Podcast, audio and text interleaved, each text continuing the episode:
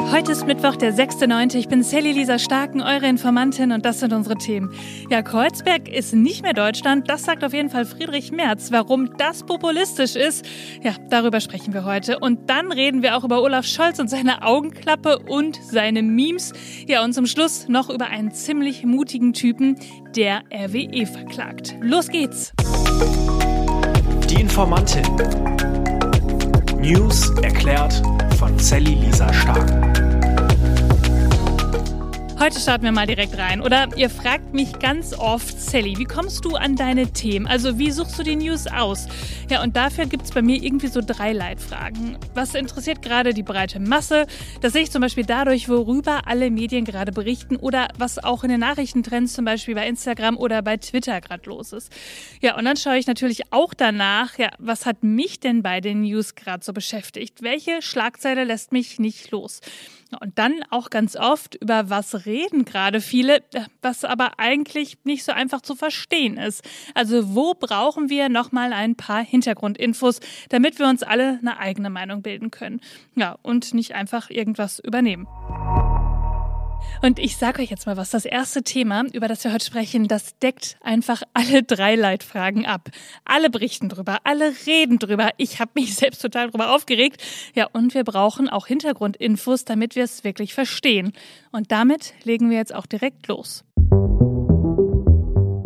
Frage mich ja seit Tagen, dieser Wahlkampf in Bayern, findet der eigentlich nur in irgendwelchen Bierzelten statt? Alles, was ich an Auftritten von egal welcher Partei sehe, na gut, ehrlich gesagt sind es meistens Söder oder Aiwanger und jetzt auch Merz, das ist in irgendeinem fashion bayerischen Outfit vor zumeist weißen Menschen, die sich an Bierkrügen festhalten. Okay, die Zeit des Oktoberfests, die fängt an, aber findet man die Bayern wirklich nur da? Ja, natürlich nicht, aber die PolitikerInnen, ja, für die ist es einfach ein perfekter Ort, um nach einem Maß Bier oder vielleicht manchmal auch zwei, dann etwas freizügiger zu sprechen. Zum Beispiel am Montagabend beim Gillermoos. Ihr wisst, ich komme aus Bielefeld, Nordrhein-Westfalen. Hier gibt's auch so Fake-Oktoberfeste, aber das ist natürlich kein Vergleich zu dem, was da abgeht. Ja, und Gilamos, das war mir jetzt nicht so bekannt. Also das ist kein Name für eine Stadt, sondern der Name des ältesten Jahrmarkts in Bayern, in Abensberg in Niederbayern. Und da kommen so im Schnitt über 300.000 Menschen hin an fünf Festtagen. Ja, und ein Tag ist bekannt für den politischen Frühschoppen. PolitikerInnen, die reden dann da wie beim politischen Aschermittwoch, das kennt ihr vielleicht eher, ist also so ein bisschen ruppiger. Dazu gehört es dann irgendwie, dass man vielleicht auch mal versucht, witzig zu sein. Ja, wir kennen das. Es ist ein kleiner Drahtseilakt. Ja, und natürlich war das auch diesen Montag so. Hören wir uns da doch mal einen Beitrag vom CDU-Vorsitzenden Friedrich Merz an. Mal wiederholen, was ich am Anfang gesagt habe. Nicht Kreuzberg ist Deutschland. Gillamos ist Deutschland, meine Damen und Herren. Ja, was soll denn dann jetzt Deutschland sein? Allein das feuchtfröhliche Bierzelt etwa? Ich weiß auch nicht. Und so ein Satz, das sagt er ehrlich gesagt auch nicht zum ersten Mal. Letztens auch im Sauerland und vor drei Jahren auch in Thüringen. Und Leute, das ist ehrlich gesagt einfach nur einfach gestrickter Populismus. Ein Satz, der ausgrenzt und gelinde gesagt auch hetzt. Man merkt hier einfach, Merz, der will laut sein, die Menge zum Johlen bringen, aber eine inhaltliche politische Auseinandersetzung? Fehlanzeige in Niederbayern. Und wundere ich mich darüber? Ehrlich gesagt nicht.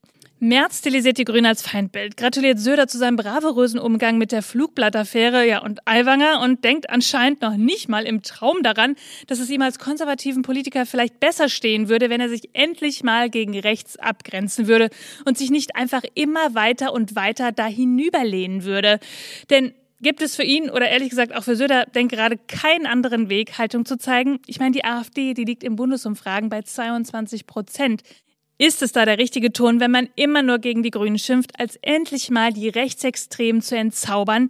Liegt es nicht auch in seiner Verantwortung, an diesem Rechtsruck etwas zu ändern? Ja, oder haben die Konservativen ihre Haltung so verloren, dass sie wirklich nur noch über Macht nachdenken und dabei, wie jetzt auch in der Causa Aiwanger, billigend in Kauf nehmen, den Rechten zu gefallen? Seit Wochen habe ich selbst das Gefühl, ich berichte vermehrt über diese mittelalten weißen Männer in der Politik, die Maß und Mitte anscheinend irgendwie beiseite gelegt haben. Wir brauchen mehr Mut, finde ich. Was da gerade passiert, ist doch einfach zu wichtig, als es immer wieder unkommentiert stehen zu lassen. Wo ist die CDU von Angela Merkel? Wo ist die CDU, die sich christlich nennt? Der soziale Flügel. Bei der Suche nach sich selbst, nach CDU pur, ja, da wird der Tonfall hier merklich aggressiver. Ich mag manche damit wütend machen, wie ich ja gerade zur CDU stehe, aber lieber das als hinzunehmen, dass sich die Konservativen in diesem Land, die natürlich zur politischen Meinungsbildung in Deutschland dazugehören, dass sie ihren Posten verlassen. Also, wenn hier Menschen zuhören, die in der CDU oder CSU sind, schreibt mir doch mal oder schickt mir eine Sprachnachricht. Was hält euch bei Söder und Merz? Lasst uns mal ins Gespräch kommen.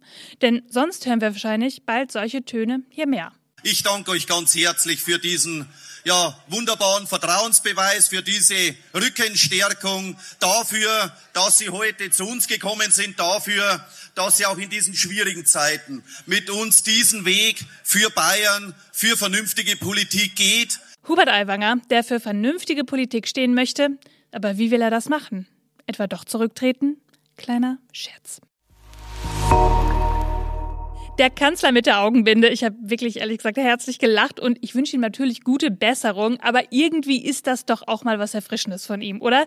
Um was geht's? Bundeskanzler Olaf Scholz, der ist beim Joggen gestürzt. Am Sonntag, da hat er ein paar Termine abgesagt, aber dann am Montag, da erschien er in den sozialen Medien und da hat man ein Bild von ihm gesehen mit einigen Kratzern im Gesicht und einer schwarzen Augenklappe. Titel wer den Schaden hat. Bin gespannt auf die Memes. Danke für die guten Wünsche. Sieht schlimmer aus, als es ist. Ja, und Regierungssprecher Steffen Hebestreit, der sagt, es geht ihm den Umständen entsprechend gut. Er war heute Morgen ganz gut gelaunt, sieht aber noch etwas ramponiert aus, wird aber alle Termine, die geplant sind, wahrnehmen. Man muss sich aufgrund äh, der Verletzung am Auge daran gewöhnen, dass er in den nächsten Tagen mit Augenklappe auftreten wird. Ich freue mich über alle Memes, die dazu in den nächsten Minuten Stunden und Tagen mich erreichen werden. Ihr könnt euch vorstellen, das Internet ist natürlich schon längst voll von diesen Memes. Ich lese euch mal meine Lieblingsauswahl vor. Das ZDF schreibt, so war unsere Kampagne mit dem zweiten sieht man besser eigentlich nicht gemeint. Dann dieses typische Bild, niemand Doppelpunkt und dann Scholz, wenn die Ampel streitet. Die Piratenpartei sagt, wir sind Kanzler und der Volksverpetzer schreibt, wir müssen jeden Extremisten gut im Auge behalten, der deutsche Staat. Ja, schaut's euch an, dann ist es noch ein bisschen lustiger und irgendwie hat er damit vielleicht ein klein wenig Sympathie zurückgewonnen. Die fetten Jahre sind vorbei. Das titelt gerade die Tagesschau und dabei geht es um den Bundeshaushalt. Wie viel Geld geben wir im nächsten Jahr aus? Ihr wisst, darüber ist schon viel gestritten worden und wir haben auch schon viel darüber gesprochen, zum Beispiel über die Kindergrundsicherung oder das Elterngeld für Besserverdienende. Bundesfinanzminister Christian Lindner, der hat gestern den Entwurf für den Bundeshaushalt für 2024 in den Bundestag eingebracht. Und darin steht, der Bund will im kommenden Jahr 445,7 Milliarden Euro ausgeben. Ja, und das sind rund 30 Milliarden weniger weniger als in diesem Jahr vorgesehen. Ja, und wie in den Vorjahren waren 2023 aber auch viele krisenbedingte Ausgaben, vor allem wegen der Corona-Pandemie und auch der Energiekrise vorgesehen. Ja, und jetzt soll es so einen kleinen Einsparkurs geben. Und Lindner hat da so ein paar Leitplanken festgelegt. Und dabei geht es im Großen und Ganzen um die Schuldenbremse, die in Teilen der SPD und der Grünen ja umstritten ist. Und die möchte er jetzt unbedingt einhalten. Sie erlaubt eine Nettokreditaufnahme in einem nur begrenzten Umfang. Die Neuverschuldung soll 2024 laut Entwurf bei 16,6 Milliarden Euro liegen. Das sind rund 30 Milliarden Euro weniger als in diesem Jahr. Und er will keine Steuererhöhung. Wir können uns uferlos neue Schulden schlicht nicht erlauben. Sie wären nicht finanzierbar. Wer den Ausstieg aus der Krisenpolitik nicht findet, der gefährdet, gefährdet dauerhaft die Stabilität unseres Gemeinwesens. Alle Aufgaben und Probleme mit öffentlichem Geld zu lösen. Dieser Anspruch konnte in der Vergangenheit nie erfüllt werden. Er wird in der Zukunft nie finanzierbar sein. Und im Übrigen sollte er auch nicht Leitbild eines freiheitlich verfassten Gemeinwesens sein. Gleichwohl liegen die Gesamtausgaben 2024 nominal noch rund 25 Prozent oberhalb des Vorkrisenniveaus von 2019. Von einem Kahlschlag kann also keinesfalls die Rede sein. Wir sparen nicht bei den Investitionen, sondern wir stärken die Investitionen in die Zukunft dieses Landes.